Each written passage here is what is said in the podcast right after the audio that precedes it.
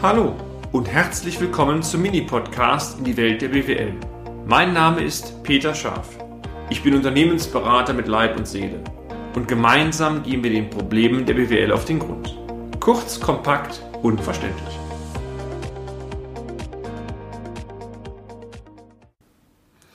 Da bin ich wieder. Peter Scharf, der Unternehmensberater, der Sie gerne auf eine Reise mitnehmen möchte, in dem Fall über eine Investition eines Mandanten. Wir hatten bereits in einigen Folgen darüber berichtet, dass ein Unternehmen, ein Mandant von uns seit Jahren einen Wachstumskurs fuhr und die Erträge, aber auch die Umsätze sich kontinuierlich entwickelten. Aufgrund von Kapazitätsengpässen entschloss man sich schließlich, ein großes Investment in die Hand zu nehmen. Man wollte die Produktionskapazitäten praktisch verdoppeln. Und aufgrund dieser Höhe des Volumens, immerhin rund 5 Millionen Euro, wurden wir gebeten, wurde ich gebeten, die Rentabilität, aber auch die Sinnhaftigkeit der Investitionen zu hinterfragen. Lassen Sie mich in diesem Beitrag noch einmal kurz den Zwischenstatus zusammenfassen. Es stellte sich heraus, dass aus unserer Sicht die Investition kompatibel zur vorgeschlagenen Unternehmensstrategie war und die Sinnhaftigkeit, das heißt das Abwägen der Chancen und Risiken, gegeben ist.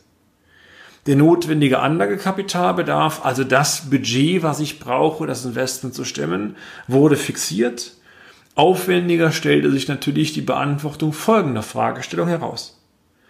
Wie viel zusätzlicher Konkurrentbedarf wird denn benötigt, um die Investitionsphase, vor allem aber das geplante weitere Wachstum, und das ist ungeheuer schwierig, entsprechend auskömmlich zu finanzieren? Waren Sie schon mal beim Metzger? Wenn Sie Fleisch essen? Vermutlich.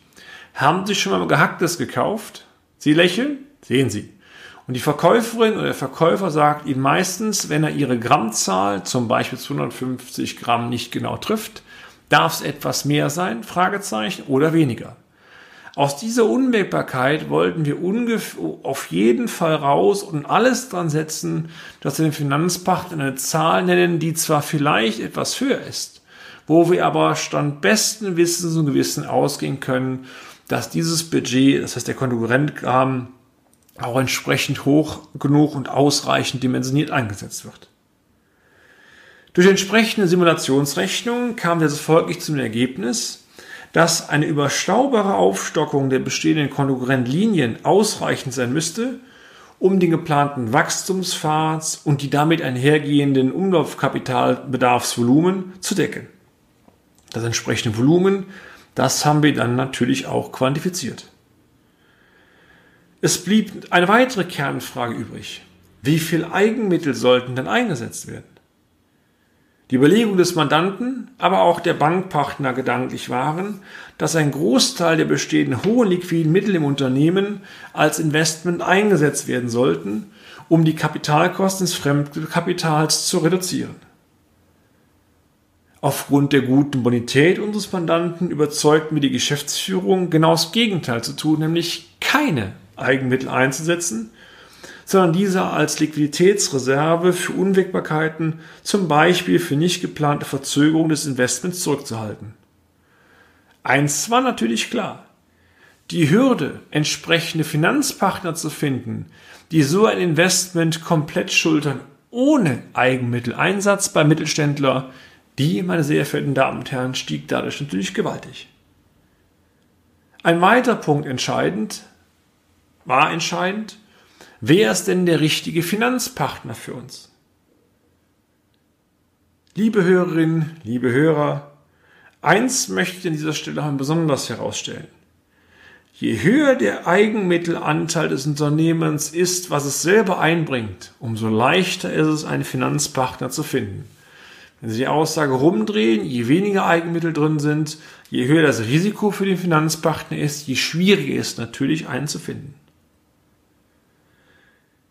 Was ich damit sagen möchte, die Wahl des richtigen Finanzpartners ist nicht nur eine Frage der Kondition. Das verstehen viele Unternehmen übrigens auch nicht. Man kloppt sich mit der Hausbank um ein Zehntel. Ein Zehntel bringt Ihnen als Unternehmen als Zinssatz mehr oder weniger wenig bis gar nichts.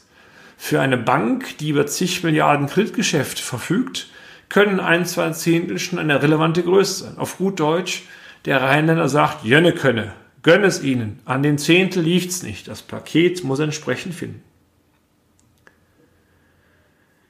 Setzen Sie aber einmal auf den falschen Finanzpartner, gerade dann, wenn Sie hohe Investitionsvolumen getätigt haben, dann und vielleicht dann noch in eine kritische Situation kommen, dann ist der Wechsel eines Finanzpartners sehr, sehr schwierig, unter anderem, weil die Zahlen vielleicht nicht mehr erstklassig sind.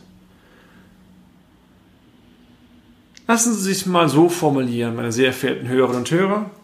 Ein gutes Netzwerk schadet nie. Einmal mehr zeigte sich die Leistungsfähigkeit der Kontakte, die wir über die vielen Jahre aufgebaut haben. Wir haben im Auftrag unseres Mandanten drei uns bekannte Hausbanken kontaktiert. Nein, genauer muss ich sagen, die Hausbanken waren bekannt. Es waren die Ansprechpartner, die wir aus anderen Mandaten kannten, die gezielt von mir angerufen worden sind. Sinngemäß, ich habe einen Kunden in der Ecke mit dem Volumen, mit den Zahlen, mit dem Vorhaben. Hast du grundsätzlich Interesse daran? Ja oder nein? Ich möchte jetzt eine ehrliche, offene Antwort von dir haben. Und alle drei sagten, mit den Rahmenbedingungen sind wir interessiert. Äh, um das nochmal klarzustellen, meine sehr verehrten Hörerinnen und Hörer, interessiert heißt nie die Kreditentscheidung. Interessiert heißt nur, ich wollte eine ehrliche Absicht haben, dass man zu einem Gespräch zukommt und dass man auch Aussichten hat, sich um eine Finanzierung, nennen wir es mal, zu bewerben, damit wir uns das berühmte Kaffeekränzchen ohne Inhalt hoffentlich im Vorfeld schenken können. Das Ergebnis? Alle drei wollten zumindest nach den ersten Aussagen das Investment gerne übernehmen. Die Voraussetzungen dafür waren gänzlich unterschiedlich. Das stellt es übrigens raus, als wir tiefer mit den Finanzpartnern verhandelt haben.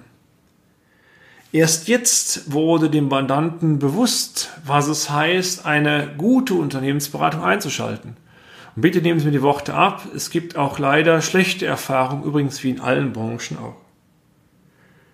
Ein guter Sparingspartner, der sich um einen Mandanten bemüht, ein guter Steuerberater, eine gute Steuerberaterin, ein guter Finanzberater, eine Finanzberaterin, eine gute Bankerin, ein guter Banker machen immer mehr wie den Produktverkauf, sehen das Ganze und wollen den Kunden einen Mehrwert bieten.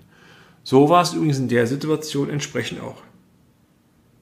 Wie es weitergegangen ist, klar erfahren Sie das, aber im nächsten Beitrag. Und damit sind wir auch schon am Ende des heutigen Podcasts. Haben wir Ihr Interesse geweckt? Fein. Dann besuchen Sie uns doch einmal auf unserer Homepage unter www.scharf-office.de und schalten Sie auch beim nächsten Mal wieder ein auf eine kleine Reise in die Welt der BWL. Ihr Peter Scharf.